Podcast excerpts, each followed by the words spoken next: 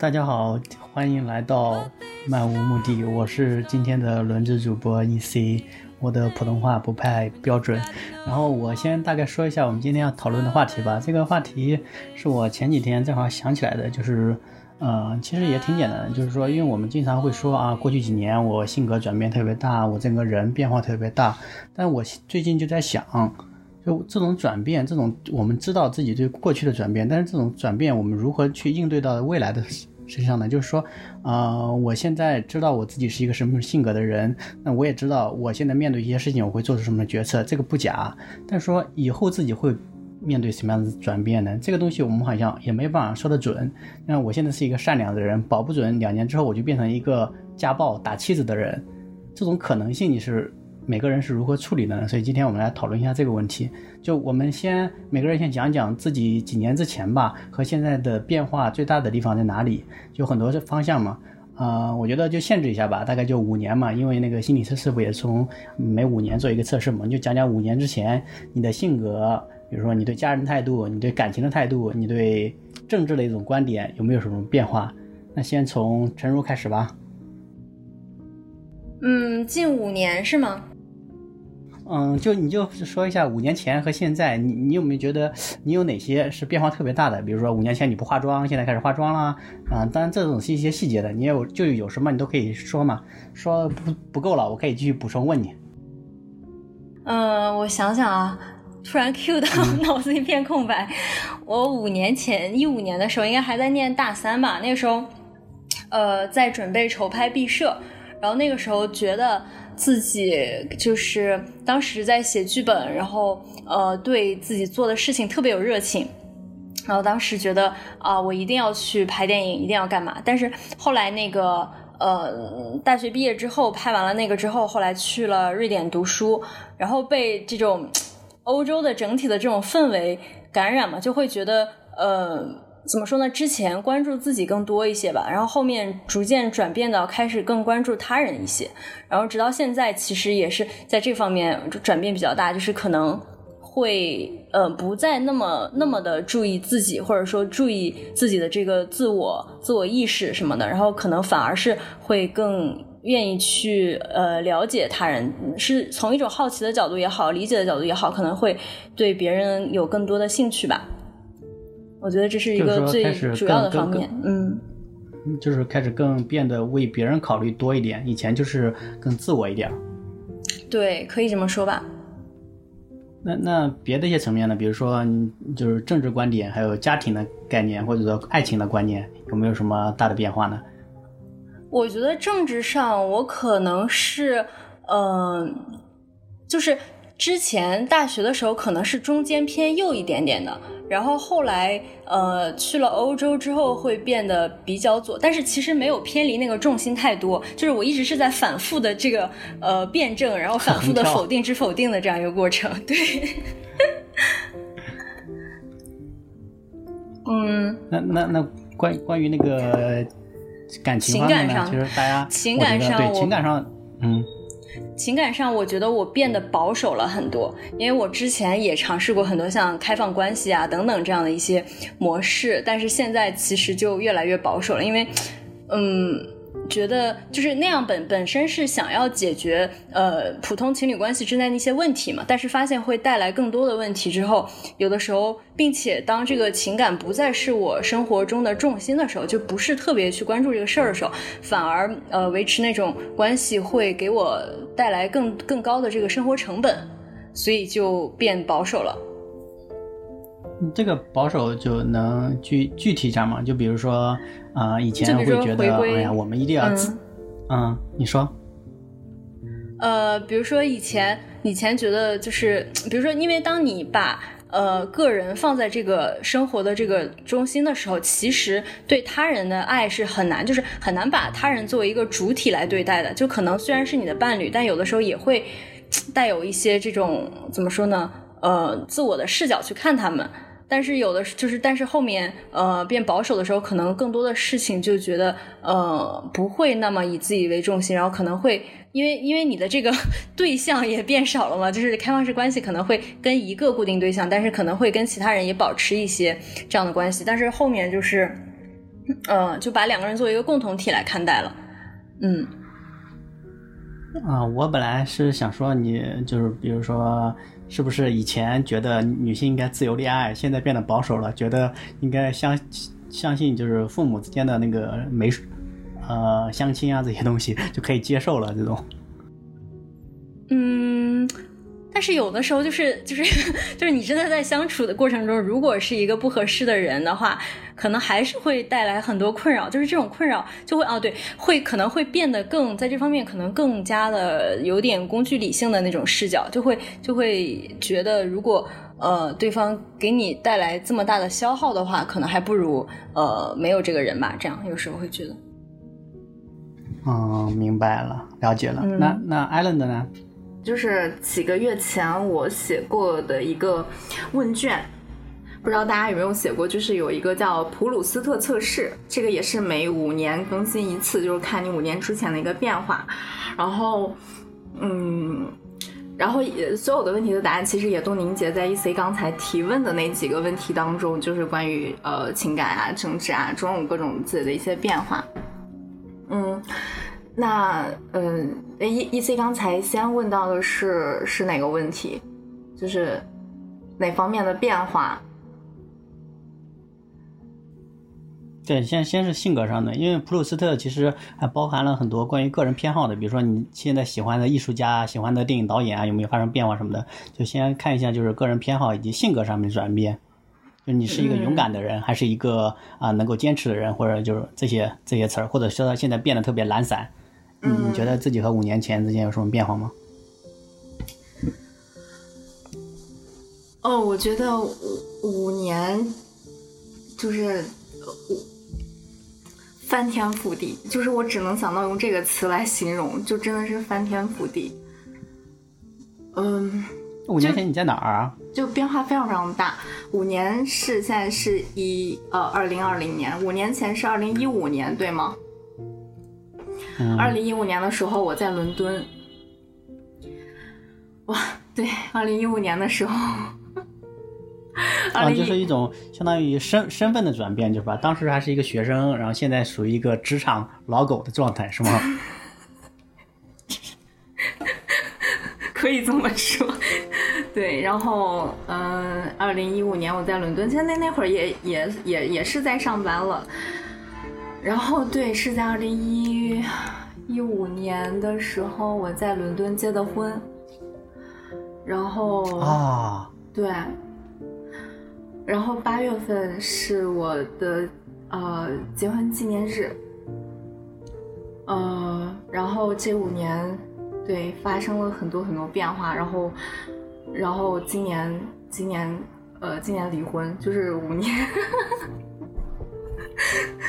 对，那你这个变化真的是特别特别大，是，所以所以我就用翻天覆地嘛，就真的是变化非常非常大。那你现在对婚姻的态度有变化吗？就就因为现在很多女孩子都觉得啊，我要一辈子不结婚，我要丁克，而且信誓旦旦的那样说，就在自己二十二三岁的时候。但是可能几年之后，他们就发生转变了。你你觉得五年前和你现在对于婚姻这个这个，就不说你个体啊，就婚姻这件事情的态度怎么样子的？你觉得？你还是认为人应该结婚吗？对，对这个上我有一个非常非常确定的答案，啊，这倒不是呃从我自己的这个，但但当然也有一些，就是我我觉得人还是必须要经历婚姻，就是嗯，我我知道这件事情是一件极其 对他人觉得是一件很恐惧的事情，嗯，但我依然觉得他。他对一个人的改变太大了，就是就是这个这个东西，我觉得就足够让让一个人值得去拥有一个婚姻，拥有这样的一个一个一个经历。嗯，不管是嗯两个人一直走下去，还是像我一样就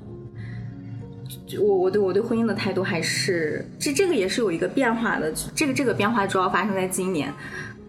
呃，在刚刚刚刚离婚的时候，我会觉得，嗯，我我真再也不可能结婚了。我虽然是这样自己觉得说我不可能再结婚了，但是我依然会对身边的朋友，我不会这样去说一些非常消极的话。呃，而且我也相信我说的东西，就是人一定还是要经历婚姻。可来说一下吧，因为可我记得你在教育行业嘛，所以我就比较想知道你在教育行业，你在从事教育行业的几年时间，你有没有觉得教育这件事儿给你有什么变化，给你带来什么转变？啊，好，我先首先说一下，我我其实还没有几年，因为我其实就算勉强算两年，五年前的时候呢，我刚刚高考完，然后那个暑假就像这个暑假一样，非常的没事儿闲事，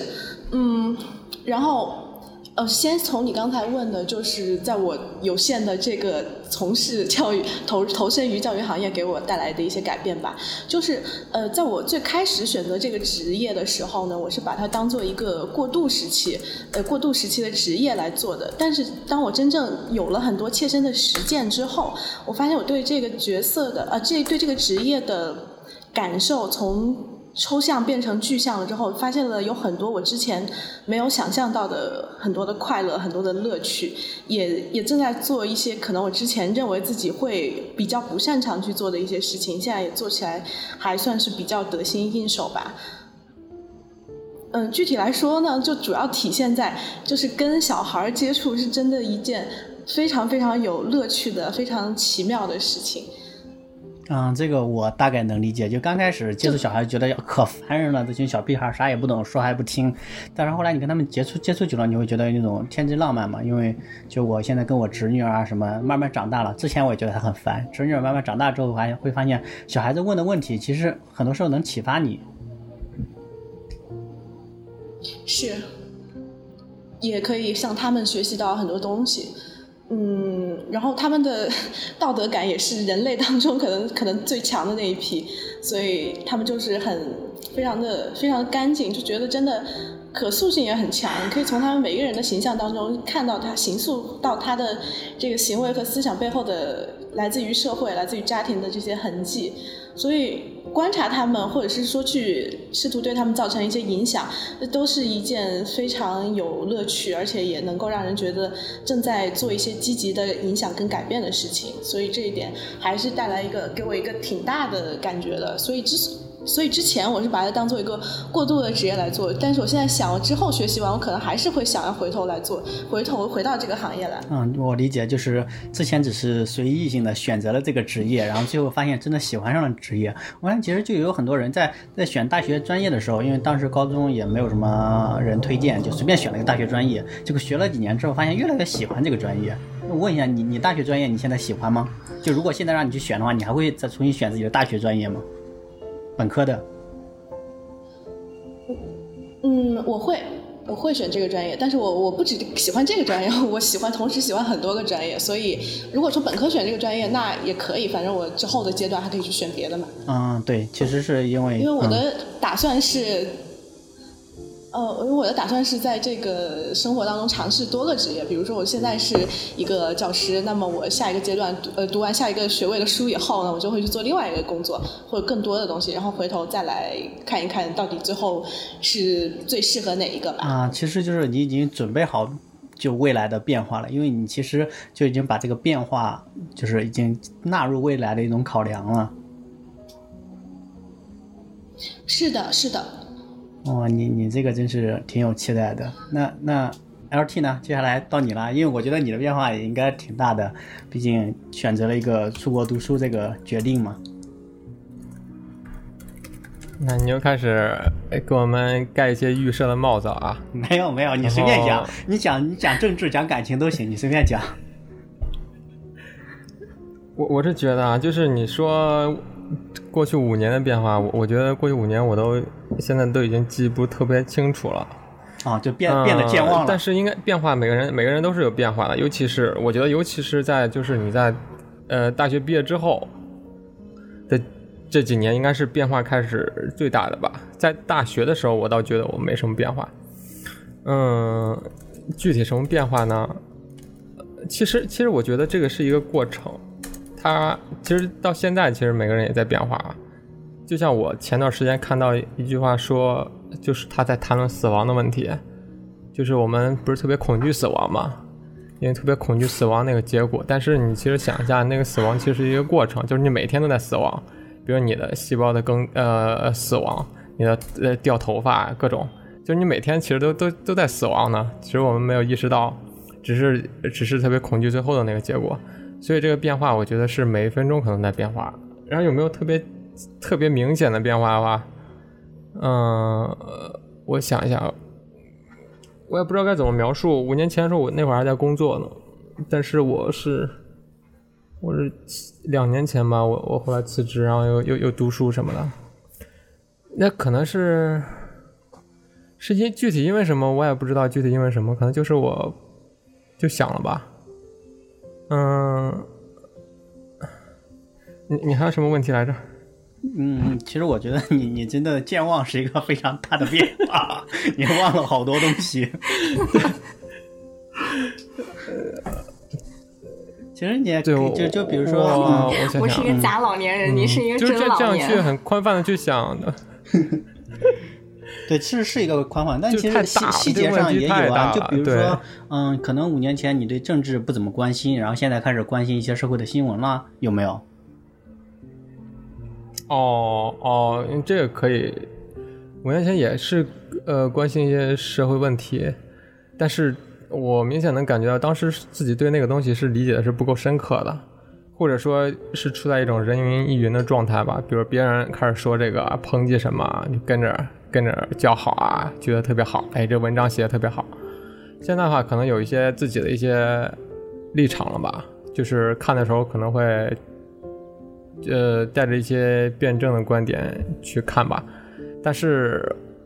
我不告诉你我是左还是右。啊，那个无所谓，那个那个都只是名词，我觉得就是说，呃，其实就是我们以前都有那种未经打磨的观点嘛，现在跟人碰撞多了，就慢慢会会思考的更多。但是也有，也有那些是正常，每个人都有，对每个人都有。嗯非非那样的观点，就比如说对于感情那种观点，感情的观点可不在于谁对谁错，就是一种选择。你这个方面的选择有没有什么大的变化？哦，这个呀，嗯，你你，哦，还你你好像很擅长挖掘别人的这方面的，就是随便随便聊聊随便。聊聊，随便聊。我不会给你机会的，我简单大概说一下吧。你要就是，嗯、就是这这个随时间变化，好像这心态逐渐就开始静下来了，就开始变平静了。以前的话，可能充满各种冲劲啊什么的，总要总想着说，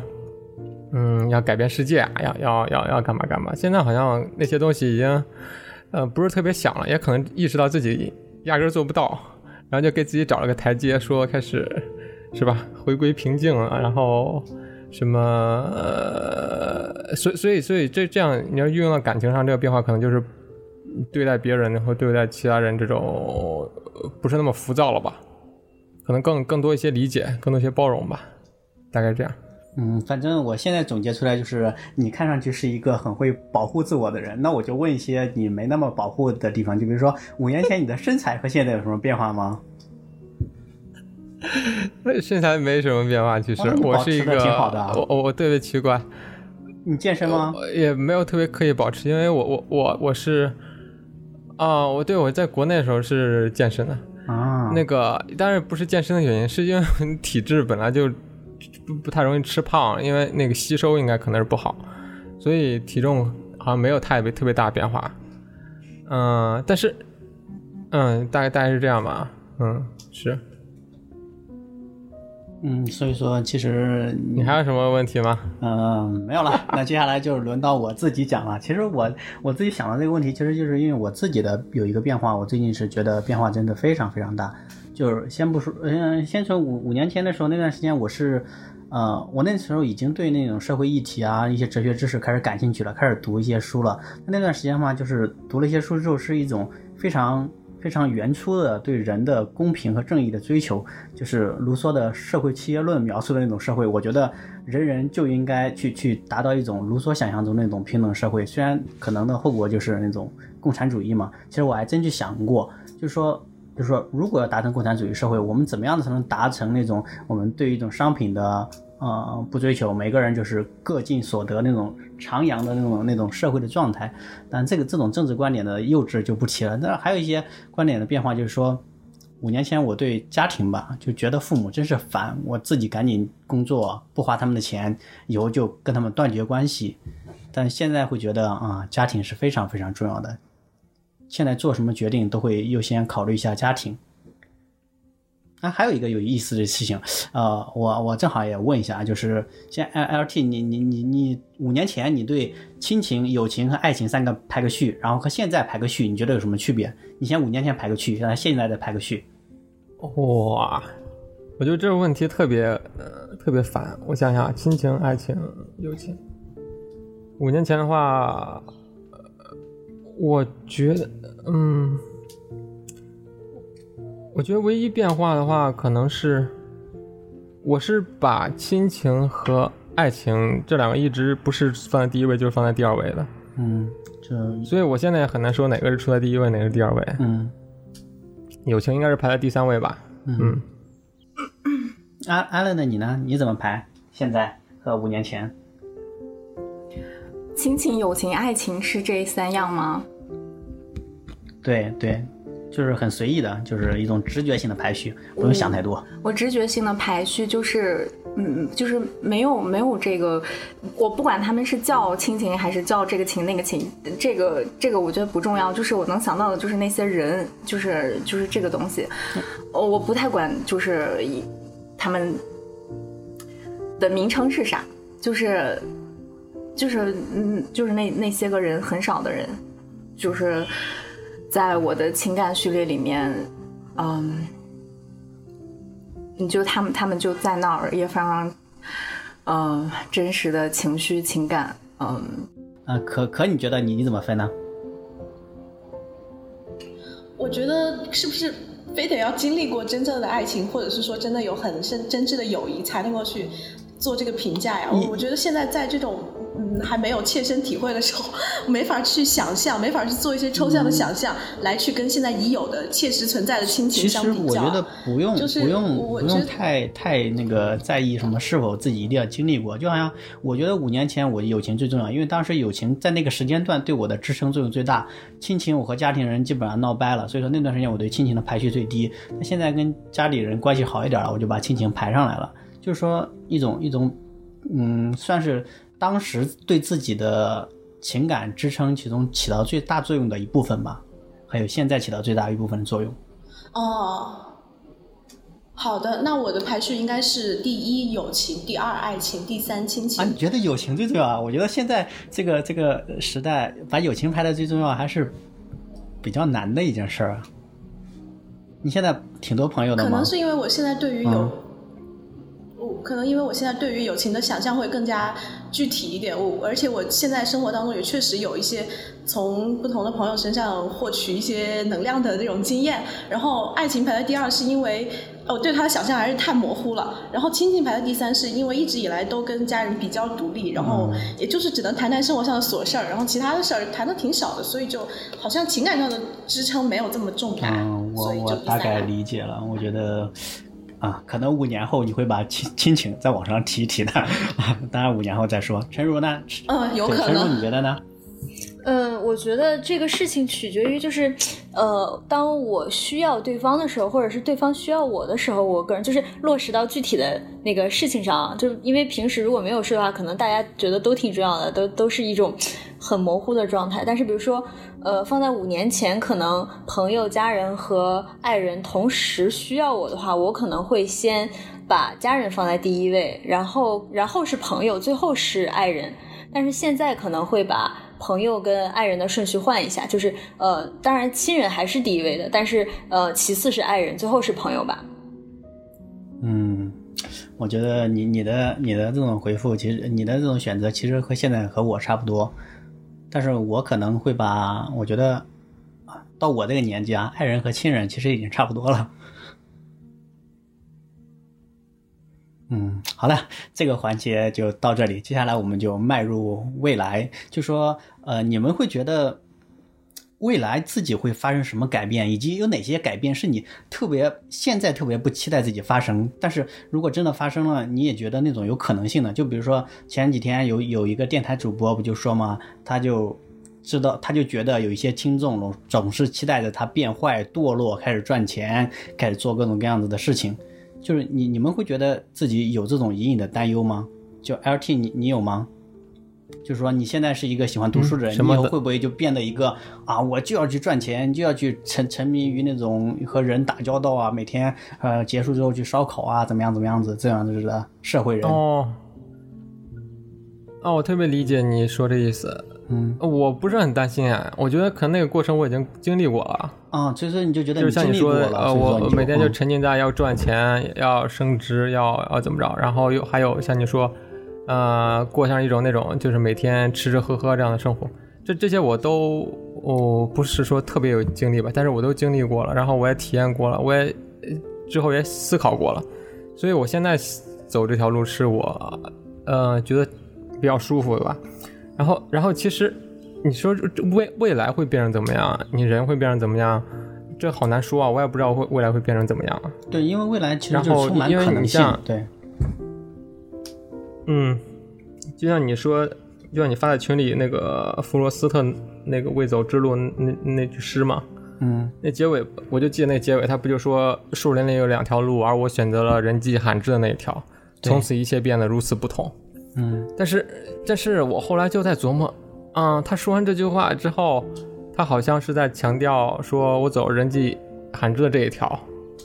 但是为什么他的题目是说未走的那条路呢？但是他文中又没有过多的关注说未走那条路，而是强调说我走人迹罕至那条。对，其实我觉得这这就是这个是这首诗的一种深度嘛，就是啊说，其实表面上看起来好像自己选择的这条路是当时自己愿意选的，但其实未走那条路是怎么样子的，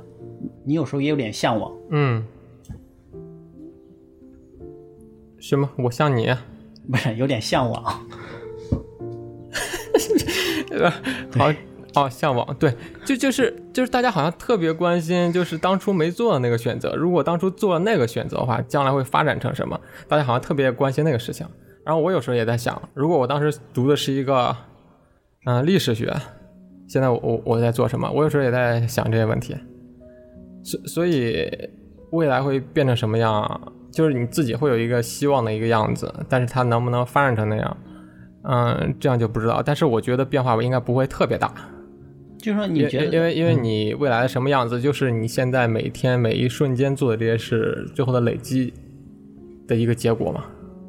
是，但是你有没有考虑过，就是说啊、和你现在一些价值观是完全冲突相左的一些事情？比如说，你现在是一个比较关心社会的一个人，会以后会不会你你经历了一些事情，然后你会觉得，哎呀，这些事情都是浮云，我每天过好我自己的，你就相当于在一个国外的一个国家过着自己那个岁月静好的生活，每天和妻子儿女一起出去，然后散散步，运动一下。就再也不关心国内这种事情了。你觉得这种生活是你可能发生的吗？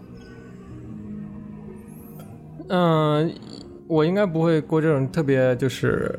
特别呃这种另另外一个比较极端这样吧。就是就是我现在其实每天也在挣扎，就是我会关心一些事情，关心一些社会问题，呃关心就我们国家呃，它为什么现在是现在这样一个样子，为什么出现一些政策是这个样子。但是呢，后来你又发逐渐发现一种无力感，你最终你你你你好像只能停留在说你发发啊发呃发表一下意见，然后跟别人讨论讨论，最终它结果还是那个样子。然后你个人又能做什么呢？所以，所以这个是我每天都在经历的一种折磨，呃，不是一种折磨吧？对，这两者之间来回摆动。但是我我应该，我觉得我最后我我我我还是喜喜欢在国内的生活的，因为那个是让我觉得是有人那叫什么烟火气，呃对，有烟火气的这种感觉。哦，我还以为是归属感。但是但但但，呃，可能也有归属感，落叶要归根了嘛，对吧？对，然后，对我我我我我我可能会还是这一直这样纠结下去吧。就是，嗯，对对一些事情你不能不提呃假装看不到，你还是要看到的。然后，但是就个人那方面可能没有那么大的分清一样那种那种感觉了，可能最终可能还是要回归到自己的生活吧，就是关心下周围的朋友，或者是我自己或我的家人，嗯、比如说保护他们或者怎么着的。对对于其他人，他们怎么想怎么着，我我我已经不是特别的有勇气或者有精力去变来变去了，或者说服别人了。这应该是这样一个状态。那那最后一个问题就是，你有你有没有想过，就是哪哪哪样子的那种生活是你坚决不想要，并且也不希望自己成为的那种？嗯，坚决不想要，应该是每天特别忙碌那种生活吧，就是总出差，然后总要去跟别人，比如一些应酬，还有假惺惺的，你要你要笑笑眯糊糊的，然后嗯就就类似于这种，我我让我觉得是特别累，我我我我我应该我是以前有过这样的生活，所以我是特别讨厌这样的生活。嗯，那我觉得所以我应该你这个坚决不会做这样的生活嗯目标应该不算难，要逃避这种生活，其实应该是可以做到的。你说逃避这样生活，嗯，可以吧这个？其实，其实我觉得“逃避”这个词儿不一定是贬义的，就是说我我就好像我不喜欢用新浪微博，所以我说我逃避新浪微博那个那个泥坑。我觉得“逃避”这个词儿不算什么坏词儿吧，就是你知道它是不好的，所以你逃开它，避开它。嗯，你说的好像也有道理啊。对，没事儿，那就那就可吧。可你觉得你你你你，因为你现在是觉得你你有可能会去继续读书嘛？但就好像我我大概在读这个博士之前三年吧，我会觉得哦，我读完这个博士，我一定要再去读一个社会学的博士，因为我要满足自己的求知欲。但随着读的这个博士吧，我倒不是觉得读博有多难，但是我会觉得社会学这门这门学科在我这儿吸引力就不大了，因为我发现很多东西社会学你就是解释，甚至解释的东西。我觉得还还不够深刻，所以说我就丧失了这个三年之前特别有兴趣的一个一个方向。你你你自己有没有可能呢？就比如说你在学着学着会发现啊，自学可能也挺好的。嗯，当然有可能，我觉得啥啥事儿都有可能，但是在这个可能发生之前，还是要先按照自己想去做的那个方向去做这件事儿吧。就直到发现了 这件事情，其实对我现对现那个时候的我来说，已经没有这么大的吸引力跟必要性了为止。那你你有没有什么特别不想让自己去成为的一个人？应该就是特别就是犬儒的那种人，就是觉得呃，就是说这个世界就是这样，你只能去适应它，也没有办法去去影响它或者改变它什么的，就是哪里有压迫，哪里就有顺着这个压迫而而重生的犬儒 和和与它一起生长出来的趋炎附势，所以我可能最不喜欢的是这种。嗯，犬儒的确是大家都比较不喜欢的一种一种态度，尤其是在追求一些知识之后。但是有没有一些就是两方皆可，但是你你你会宁可选择另一条而不选择那条？嗯，就比如说，嗯、自由恋爱和父母让你相亲，嗯。就类似这种，其实就是相亲现在好像成为一个不太好的方向，但其实在我看来，相亲和自由恋爱只是两种两种方式，我甚至还可以可以更支持相亲一点。啊，对，确实，我我对相亲也没有什么偏见，所以我觉得主要是人吧，就不在乎是相亲还是是还是自己在 Tinder 上认识的，这都无所谓吧。那我觉得你真的是一个对未来充满期待的人，我在你这儿好像什么拿不到我想要的任何东西，我有点我有点失落。不要放弃，继续挖掘。嗯，我想想啊，就是你你你的政治观点，你觉得有可能会发生改变吗？嗯，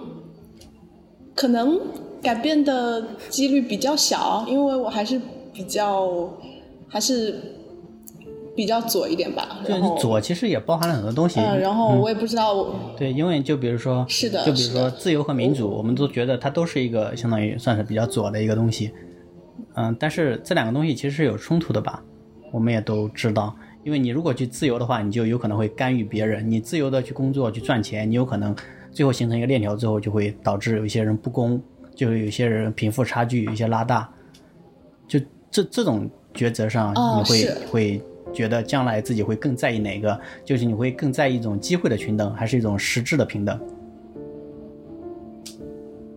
嗯，我觉得我在之前都对政治有一点有一点拒斥，啊去了解对它或者靠近它，直到直到最近一、一两年，然后才会因为一些事件不得不去对它有一些接触跟认识，所以我我对政治这个概念其实还是挺挺模糊的，挺抽象的。我所以我，我也真的很难去呃判断，或者是说设想自己将来会比较偏向于哪一个方向啊？可能可能我我我真的不太清楚。就有没有一种是你特别不想要的？比如说啊、如果哪天你突然发了大财，中了五十个亿，然后你你你你有哪有哪种拿了这个钱之后的生活方式是你特别不耻、特别不希望自己去做的？现在哦，让我想一想。哦，我之前还有点想设想过，如果我突然获得一笔巨款，我会拿它来做什么？可能，呃，这种那种高尚的道德理性让我觉得我不需要让把这个让这个钱把我的生活完全的改变，可能留下来自己可能将来要这个读书什么需要的钱，然后剩下的就可以去捐给那些什么什么希望小学一类的吧。但是我我我真的没我也没办法保证说，如果真的是这样，我会我会就是真的把欲望的一方完全给打压下去，完全的由这种高尚的理性所占据上风。嗯，所以我觉得真的有点难讲哎。对，所以说你其实可能还是看当时知道自己这个有有这种可能性的，有可能性变得堕落，就就嗯就不是所有人都能像维特根斯坦一样，真真正有巨额财富还能捐出去的。对，是的，我对我的道德还是有一点怀疑，不是不是这么坚定的坚但信的。但现在你是知道，你觉得那种不好是吗？对，我是觉得那个不好，我不太希望他会把我，不太希望去这笔巨款把我的，就是把我的生活的物质方面的那个提上去，我还是希望能够做一些能够，呃，让一些事儿变得更好的事情。希望你以后赶紧发大财，让我检验一下你的道德水平吧。好的，好的。那那那艾伦德，你来聊聊吧。你对未来有什么期待，以及对未来有什么恐惧？这个这个变化呀，嗯，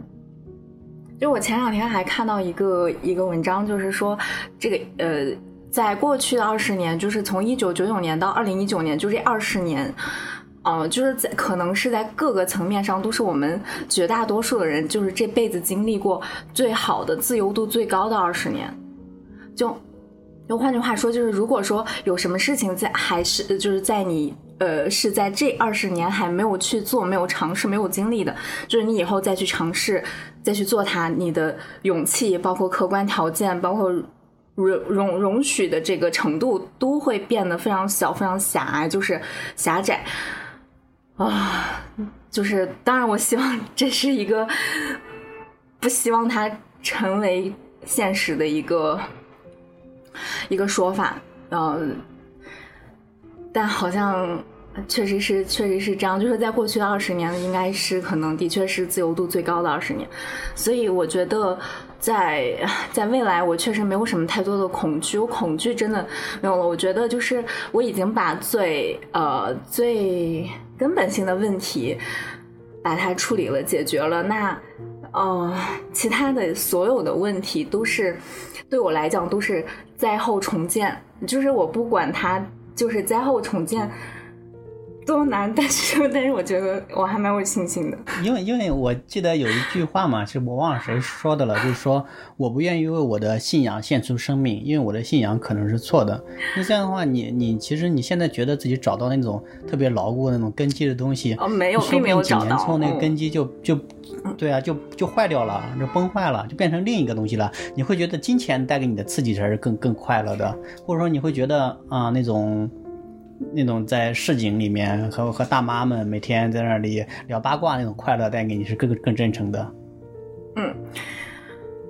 哎，这这个节目就是呃，绝对它是围绕着这个找根基来的，就是没根基的要找到根基，然后有根基的要把根基打掉，重新找。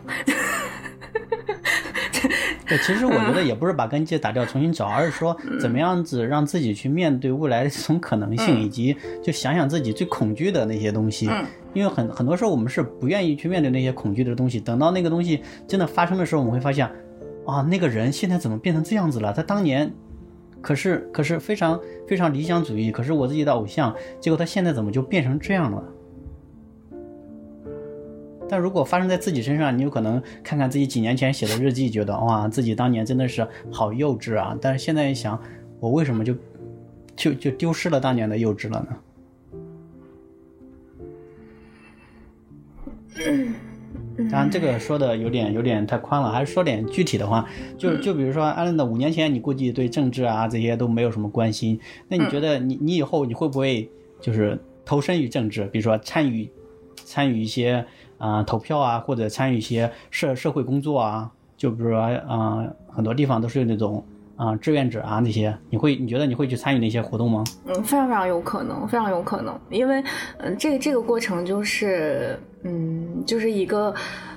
处理了自己跟钱跟这个物质这方面的一个关系的一个过程，就是我已经处理过那些了，我把。这个这个关系已经捋顺了，我已经知道就是自己的，呃，自己的志趣，包括说那呃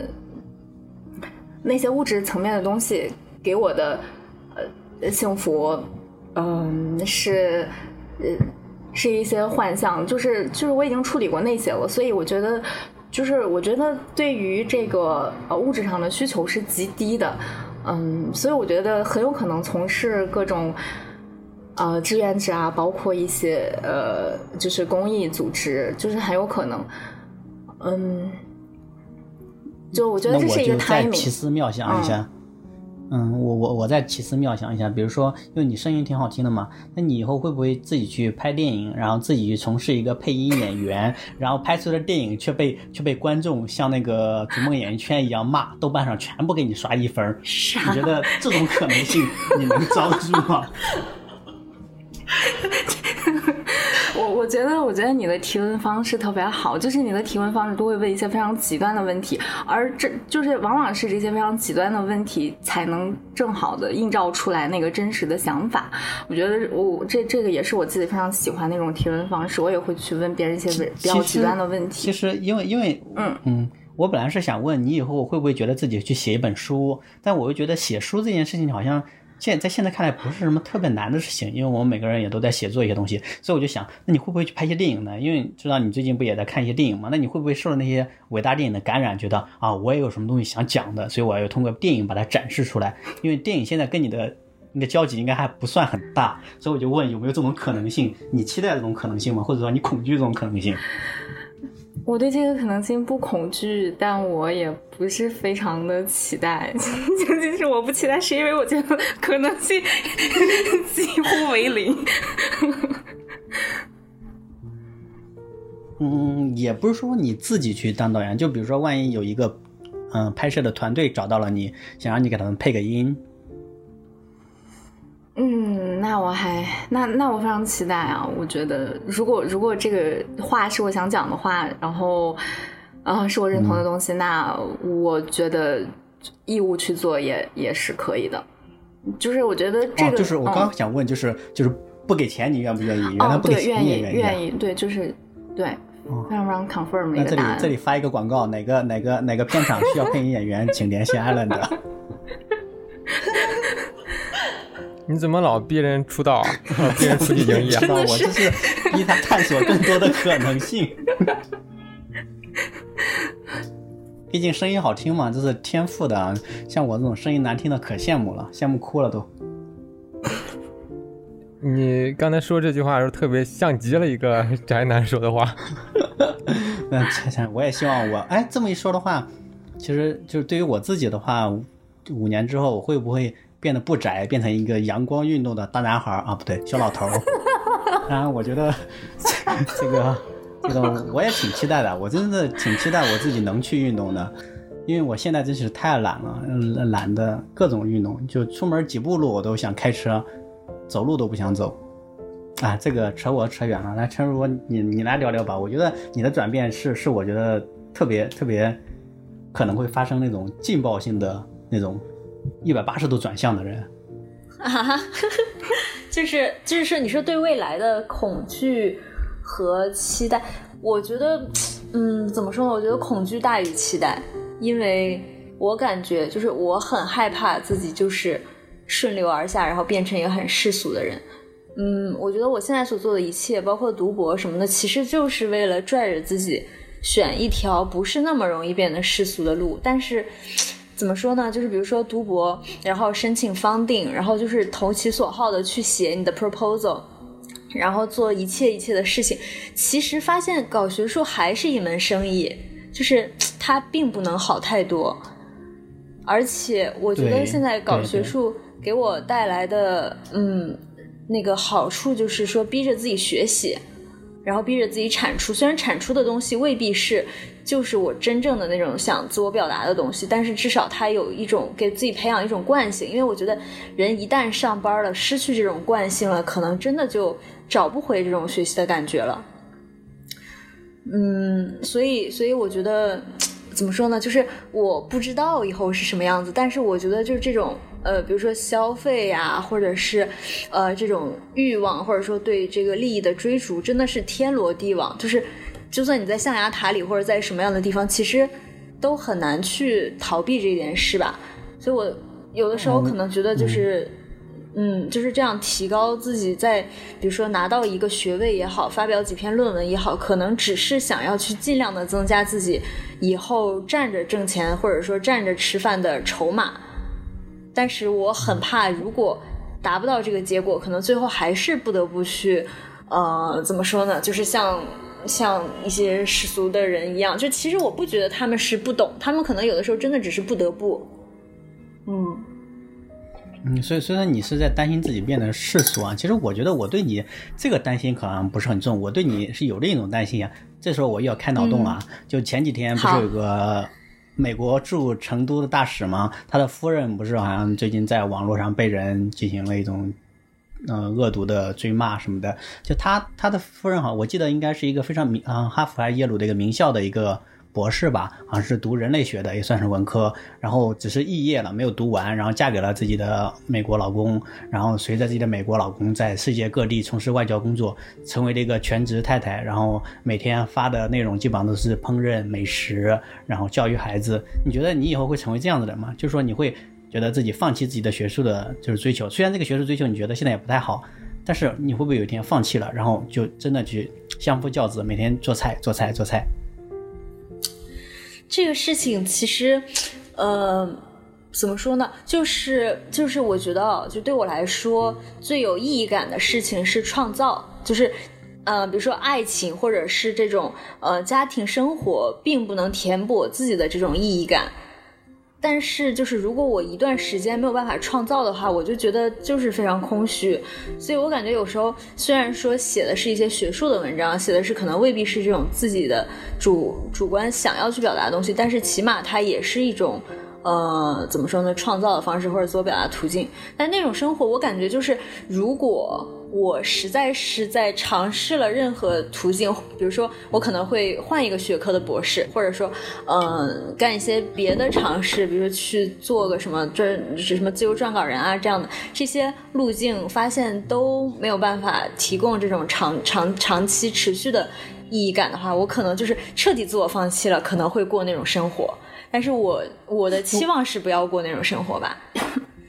就是说你现在是觉得你你肯定还是优先要做一种输自我知识输出的一种生活，但其实我我会觉得，就是万一哪天你真的就是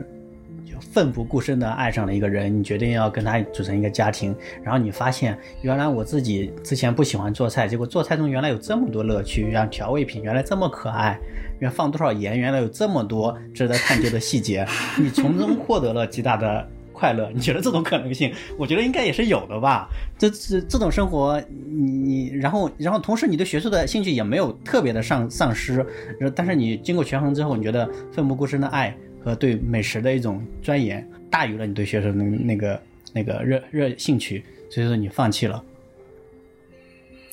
那我觉得可能是就是嗯。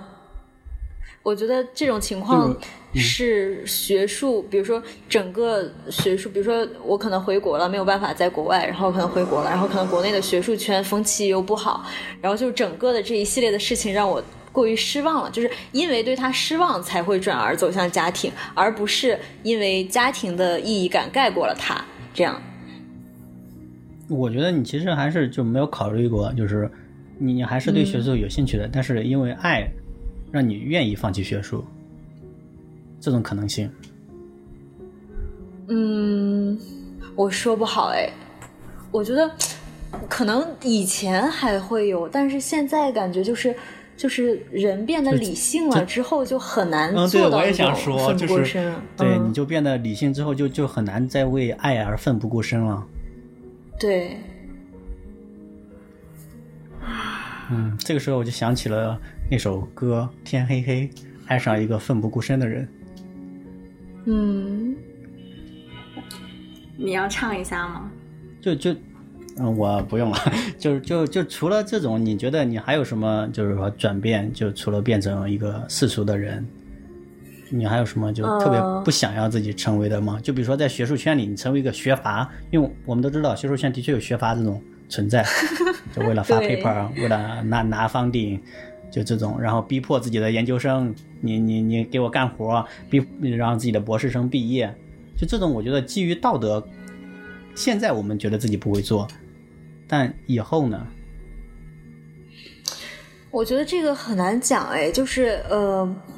怎么说呢？就是我会尽量避免进入这个系统，因为有的时候你一旦进入这个系统之后，就是比如说大家都这样，然后你不这样，可能就就是会被孤立或者怎么样。那可能，嗯，我觉得有的时候就比如说像我之前有老师一样，他就是不去发 paper 当教授，他就是当一个讲师，然后拿拿就就虽然他都那个当讲师当了二三十年了，就是不不去评教授。我觉得我还挺希望就是。能成为这样的，如果这个学校能够容容纳我在一个角落里面，就是呃跟其他人互不干涉的去在这样一个一个位置的话，我还挺向往这样的状态的。那我觉得国内学术圈应该能够满足你的，因为我我也知道挺多的，就是不愿意跟他们混成一圈，但是也没法升职，就一直维持着这个这样一个职位，下班走人，下班走人。嗯，但我觉得这样的生活，我好像一眼就看到了你五十年之后的生活。对，所以说这个这个只是一个，就是你怎么这么恐怖啊？一个退而求其次吧。嗯，就是可能最好的还是就是嗯把自己变得特别牛逼。然后，然后能够站着去，并且占领这个话语权，然后把这个可能把这个环境变好，就是最好的状况肯定是这样，去改变这个结构或者改变这个大环境，这个肯定是就是最最终的那个向往的那个目标。是，我觉得你你你如果有这个想法的话，嗯，你应该不用太担心你会被这个结构所异化的太严重。哎，希望如此吧。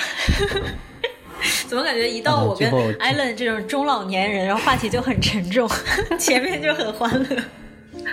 没有，一一直都挺沉重的，只是我强行讲笑话把它给变得欢乐了。那我们今天就到这儿，我们大家都聊了自己过去的一些转变，以及对未来的一些恐惧和期待。哎，是不是我自己没聊？对啊，你没有聊。啊，好吧，那我自己对未来的，我好像聊了吧，我聊了自己一些政治观点的转变，然后对未来的一种啊，我没有聊我对未来的一种恐惧，我的我的恐惧其实和大部分人也差不多吧，就，但是我其实对自己的要求更高一点，因为我现在对自己的要求就很高，比如说喝杯奶茶在我这儿就算一个消费主义，然后你如果去去使用一些。啊、腾讯视频这种这种这种软件，在我看来就是大逆不道。你居然不去用谷歌，你居然不去用用这些东西，马虽然可能马上谷歌也要 也要被我拉上黑名单，当然这个不太可能。但是在我看来，就我会追求一种就是有道德瑕疵的东西，我会尽量去避免，就包括很多东很多东西吧，但是就不举例了。就是我怕我万一哪天我真的也就习惯了，我觉得回国之后什么，哎，懒得翻墙了，翻墙好麻烦啊，没什么东西，你看墙外乌烟瘴气的，一天到晚骂来骂去，都是些什么东西？还不如用用百度呢。虽然有广告，但我自己不看不行了吗？装个广告插件也就过去了。我就特别怕自己就是就开始老了，就不在意了，不愤青了。我特别特别担心自己不愤青了。